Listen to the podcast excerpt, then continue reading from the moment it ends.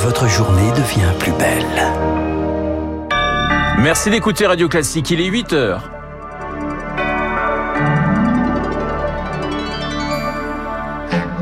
La matinale de Radio Classique avec Renaud Blanc. La solidarité internationale se poursuit autour de l'Ukraine. Paris accueille un sommet dédié à Kiev aujourd'hui, mais vous allez l'entendre dans ce journal, cette solidarité transcende parfois la guerre. 20 perquisitions en 4 jours, le coup de filet euh, se poursuit au Parlement européen dans ce qu'il faut appeler désormais le Qatargate. L'institution veut de la transparence. Et puis, verdict très attendu à 17h, la cour d'assises se prononce euh, dans le procès de l'attentat de Nice. Nous en parlerons avec Célia Vial, coprésidente de l'association de victimes Promenade des Anges. 一応。Classique. Et le journal de 8 heures nous est présenté par Léa Boutin-Rivière. Bonjour Léa. Bonjour Renaud, bonjour à tous. La Russie continue de pilonner inlassablement le sud de l'Ukraine. La ville de Kherson a été la cible de frappes massives hier. Le Kremlin poursuit donc son offensive et continue de grossir les rangs de son armée. Hier encore, une ONG alertait sur des rafles pour forcer les Russes à partir au front. Une mobilisation imposée dont de nombreux Russes ne veulent pas. Ils sont des centaines de milliers à avoir fui en Géorgie, en Turquie, mais aussi parfois à Paris. Lauriane Toulmont a rencontré l'un d'eux, sans visa, sans abri. Il a trouvé l'aide d'une réfugiée ukrainienne. L'exil de Genia commence dans un avion au départ de Moscou vers Lingouchi dans le Caucase, puis en taxi jusqu'à la frontière géorgienne. Ce musicien moscovite de 38 ans est parti avec pour seul bagage un sac à dos et le vélo de son fils. Je suis arrivé à la frontière, j'étais trempé. Beaucoup de gens attendaient dans leur voiture au poste de contrôle. Je me suis dit que j'arriverais pas à passer, que j'allais mourir. Alors j'ai demandé à un policier euh, Excusez-moi, je peux passer? Je suis en vélo. Et il m'a dit Oui, allez allez-y. Arrivé en Géorgie, Genia est loin d'être le seul russe en fuite. Je n'avais jamais vu à l'étranger autant de Russes au même endroit. Il y avait plein de connaissances. Tous les mecs branchés de Moscou et de Saint-Pétersbourg étaient arrivés là. Je me balade dans un parc et des gens m'interpellent. Oh, Genia, on adore ta musique. Sans papier à Paris, il trouve un hébergement grâce à l'aide de Rita, une Ukrainienne qui a fui Kiev et la guerre il y a quelques mois. Officiellement, nous sommes ennemis. Officiellement, je ne suis pas supposé aider des artistes russes.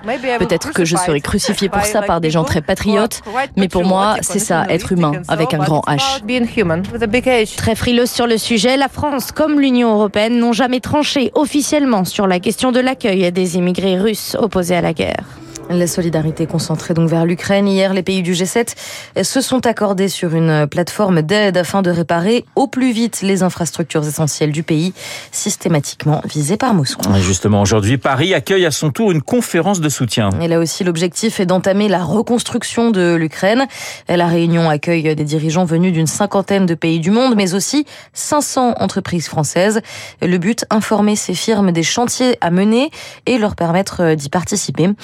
Illustration avec NeoEco, une société spécialisée dans la réutilisation de déchets qui vient de lancer un projet de reconstruction à partir de débris dans un quartier de Kiev.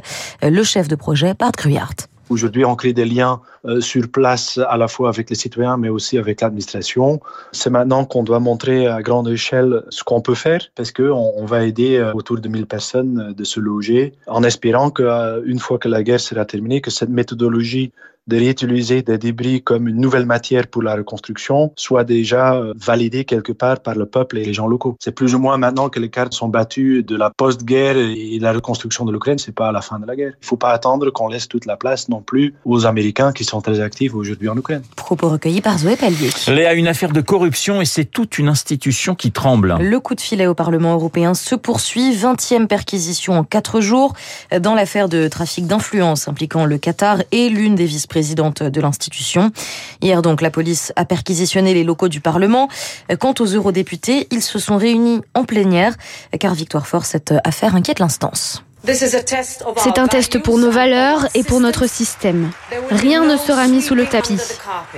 La présidente du Parlement, Roberta Metsola, prévient ce n'est que le début. Le fil de la pelote a été tiré, que les personnes attirées par l'appât du gain comprennent, vous serez arrêtés, prévient-elle. Le Parlement lance donc ses propres investigations Qui a accès aux réunions? Et quels sont les liens entre toutes ces associations, ces lobbies, ces personnes et ces pays qui gravitent autour des eurodéputés? Où sont les points faibles de cette institution millefeuille? Est-ce un problème de personne ou est-ce un problème systémique? Roberta Metsola réclame une transparence totale, affirme que les lanceurs d'alerte seront renforcés, car c'est l'institution et tout le projet européen qui en dépend.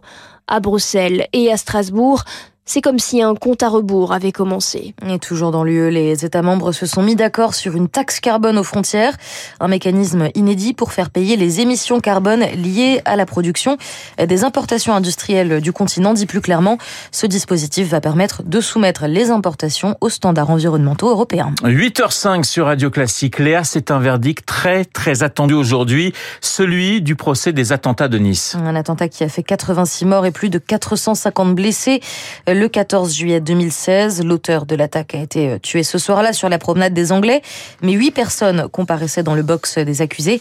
Ils encourent de 2 à 15 ans de prison pour complicité. Renaud, le verdict est attendu à 17h. Bonjour Célia Vial. Bonjour. Vous êtes la coprésidente de l'association Promenade des Anges. Vous avez perdu votre mère ce 14 juillet 2016. Votre père a été blessé dans cet attentat. Votre état d'esprit à, quelques heures du verdict? Bah écoutez, on, on, redoute, euh, on redoute pas mal hein, cette journée. Euh, après ces trois longs, euh, trois, trois mois et demi de, de, de, de longs, euh, voilà, c'est un procès qui, qui est prenant. on redoute le verdict parce qu'en fait, on n'a pas beaucoup de preuves tangibles dans ce dossier.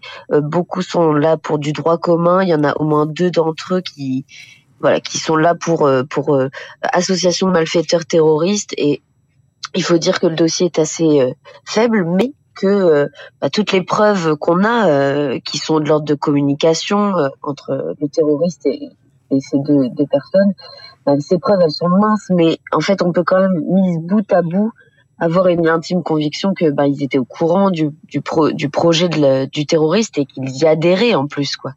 Donc nous on attend on attend des, des peines, mais voilà on, on redoute quand même le pire. Alors Célia Vial, je le disais, l'attentat a fait 86 morts, des dizaines de blessés graves. Pourtant, le procès n'a pas été aussi médiatisé que celui euh, des attentats du 13 novembre.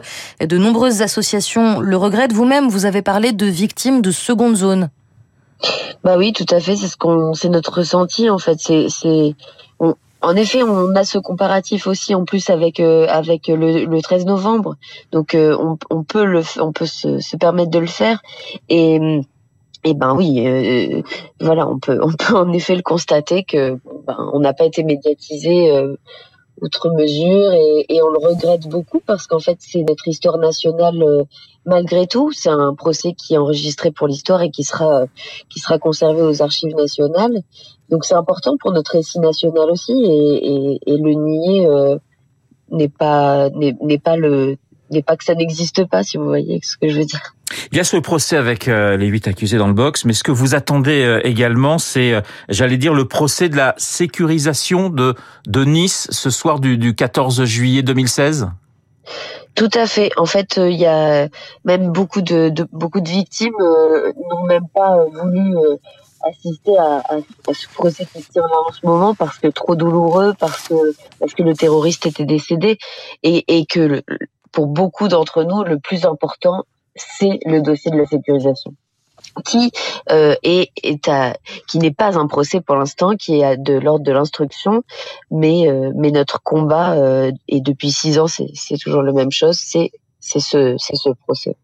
Merci Célia Vial. Je rappelle que vous êtes coprésidente de l'association de victimes Promenade des Anges. Le verdict du procès de l'attentat de Nice est attendu à 17h aujourd'hui. Merci Léa Boutin-Rivière pour ce journal de 8h. Il est 8h09 euh, sur l'antenne de Radio Classique. Dans un instant, nous allons retrouver euh, Guillaume Tabar et Guillaume Durand avec ses invités Christian Macarian et le général Michel Yakovlev.